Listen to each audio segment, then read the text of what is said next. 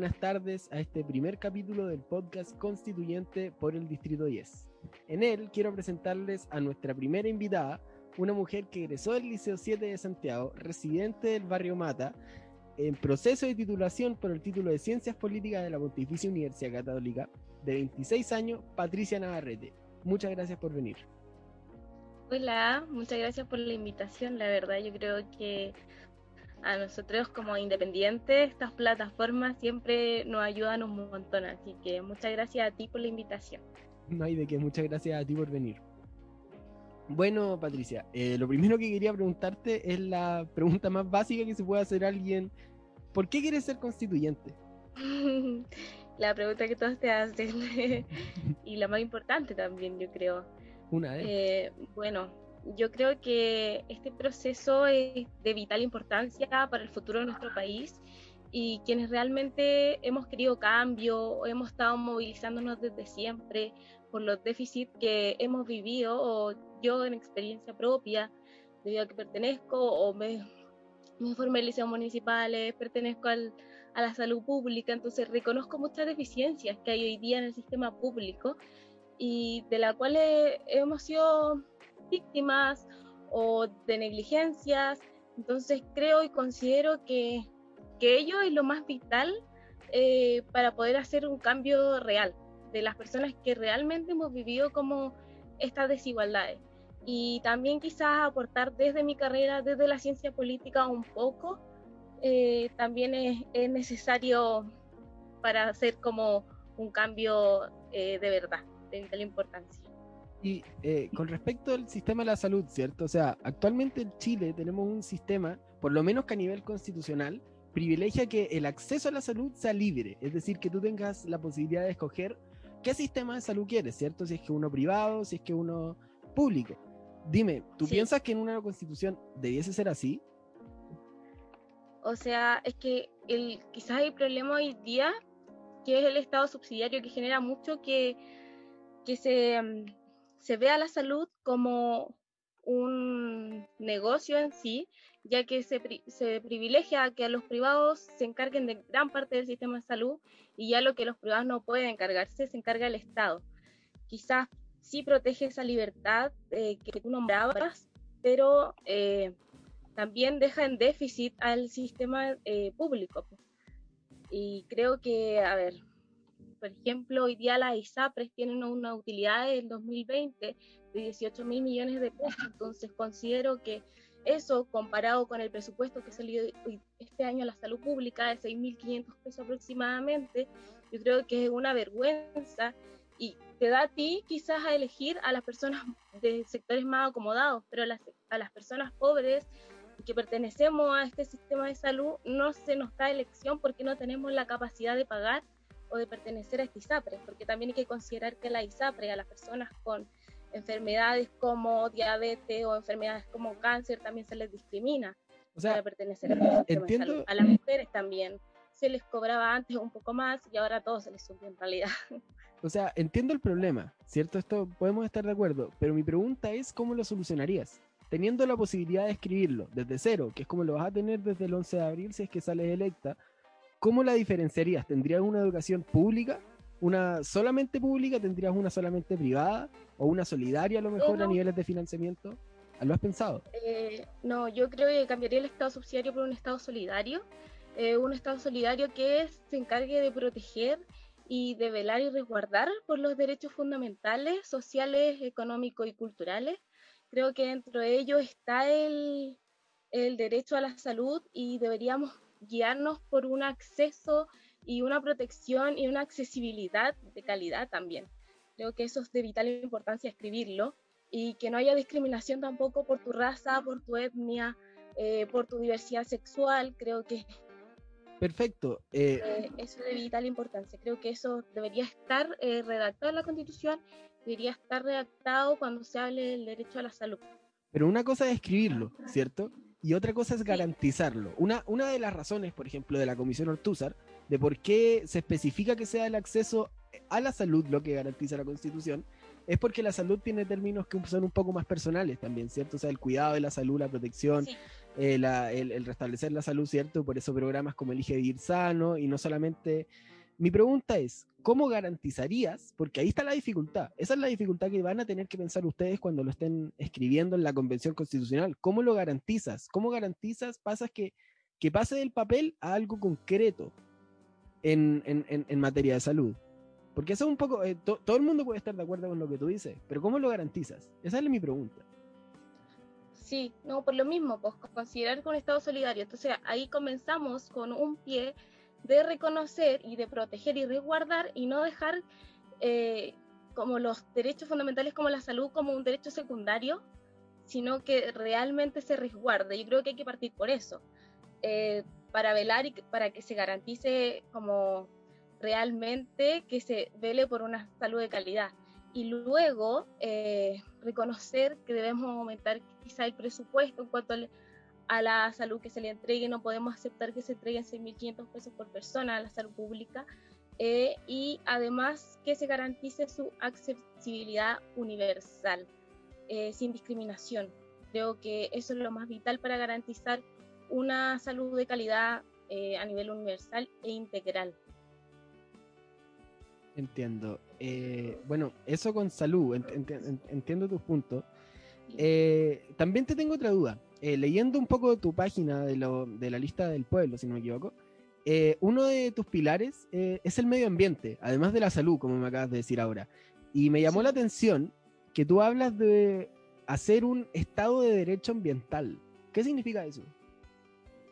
A ver, el Estado de Derecho Ambiental considerado pone de relieve eh, que ya no sea, por ejemplo, como la constitución de hoy en día, que se privilegia al derecho de la propiedad privada por sobre el Estado, por sobre el Estado de Derecho ambiental, ¿me entiendes?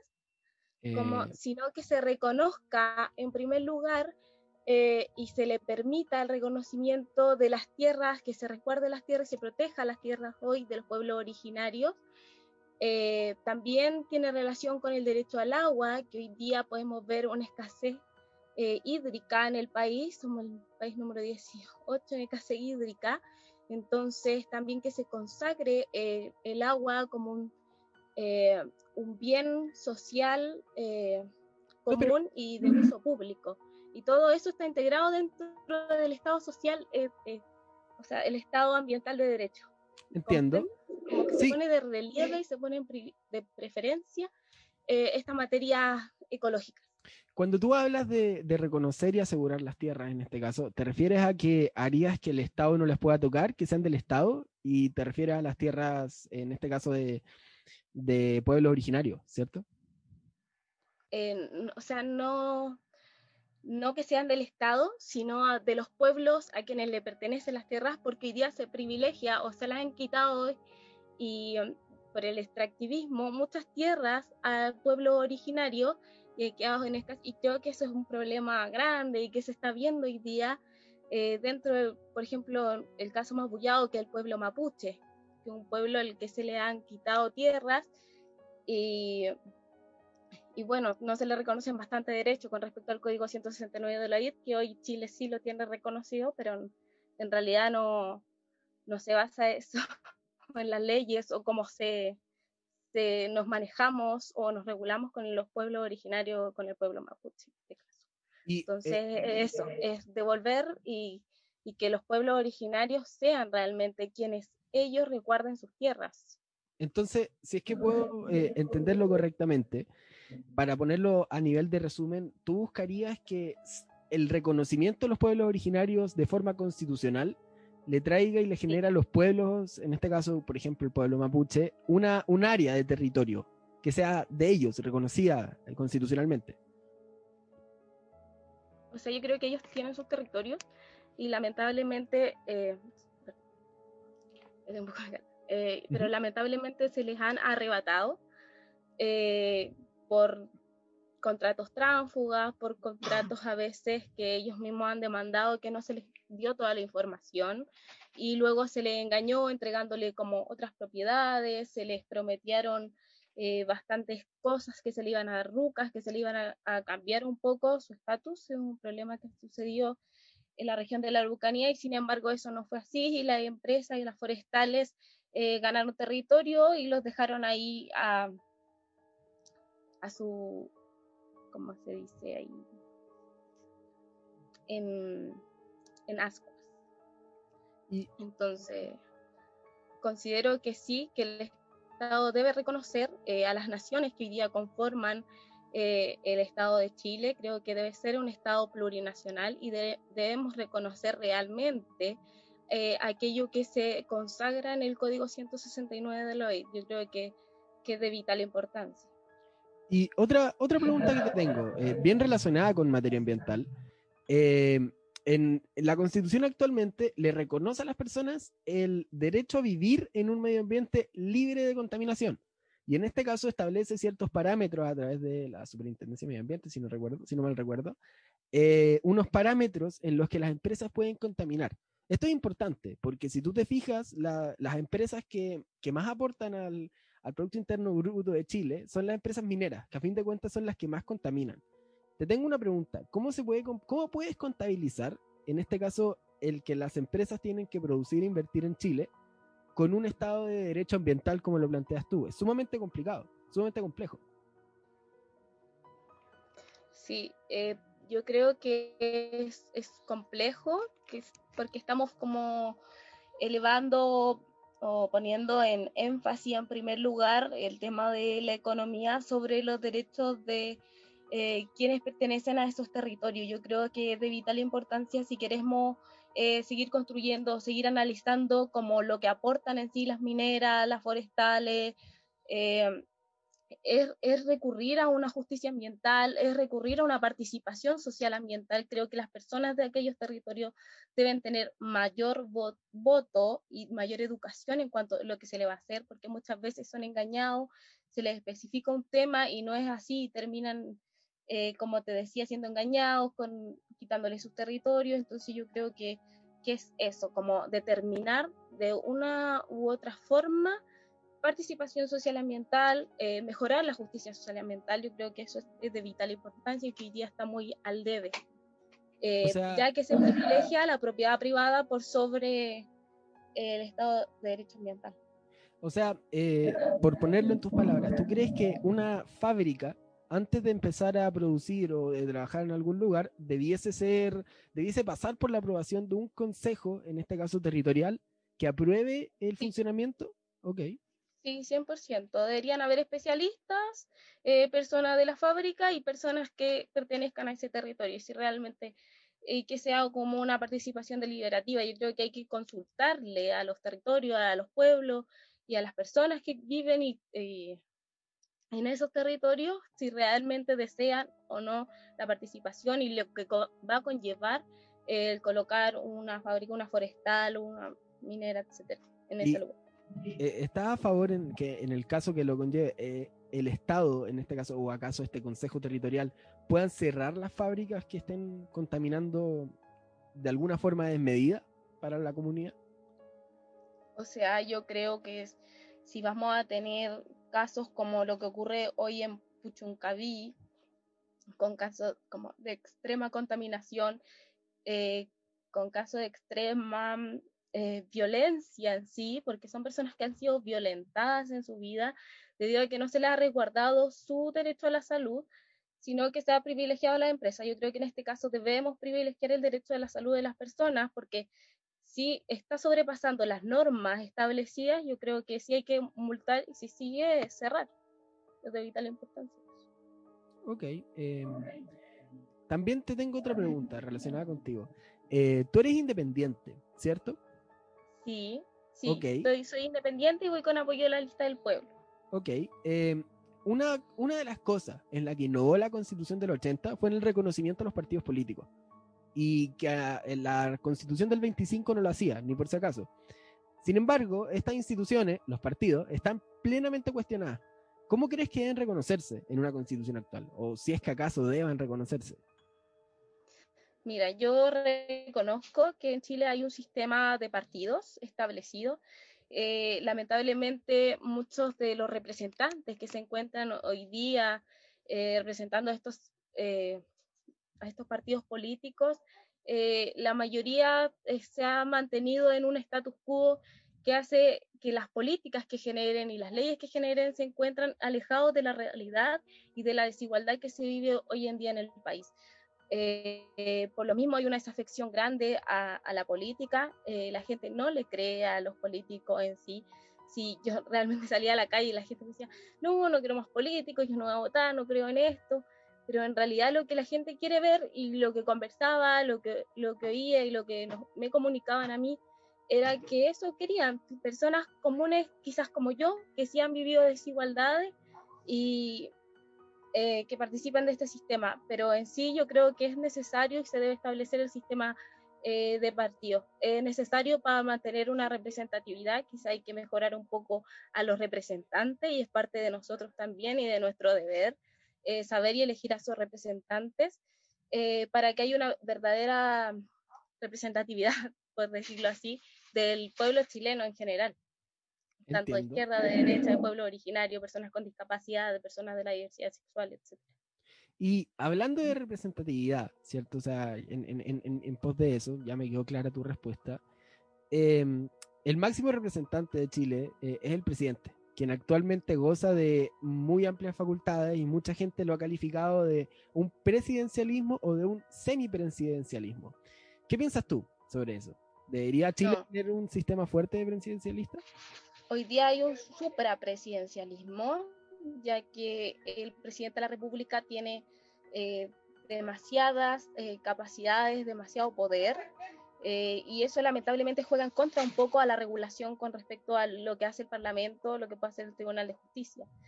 Creo que sí considero que el sistema presidencial, considerando el sistema político que tenemos y el sistema electoral que tenemos, sí se debería mantener.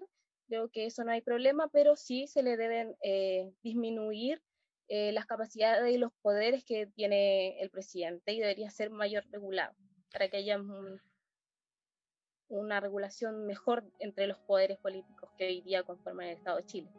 Y dame algún ejemplo de regulación. Eh, la ley de presupuesto, ¿la tocarías? Sí, sí, yo creo que, que sí, yo creo que sí es realmente importante regular de mejor manera el tema del presupuesto. Yo creo que también el veto político que hoy día tiene el, presidente de la República quizás podría decir, ser disminuido y tener como eh, mayor establecimiento de qué se puede consagrar en sí, qué puede ser vetado y qué no. Em, creo que eso es importante, el tema de la tramitación, eh, de poner urgencia a las leyes, yo creo que eso también lo podrían tener el Parlamento, creo que es importante que el Congreso lo tenga. Entonces, como regular un poco más esa actividad o esos poderes. Además, creo que podría ser de mejor o mejor manera regulado y por la representatividad que decía que es muy importante, que hoy día en Chile en el Congreso o en la Cámara de Diputados con 155 representantes no hay una verdadera representatividad del pueblo chileno. Eh, creo que deberíamos tener una, cama, una Cámara unicameral. Creo que deberían ser, según eh, sacando un porcentaje del cociente de la población chilena que hay hoy en día, deberían ser 266 aproximadamente representantes en una, cama, en una Cámara unicameral. Y eso es y una pregunta con la, con la elección, porque a fin de cuentas, si tienes una representatividad tan alta, el, el, el, la forma en la que escoges a las personas eh, es un poco el problema, y en este caso es el don't. ¿Este sistema te parece funcional a tu idea de 266, perdona, representante?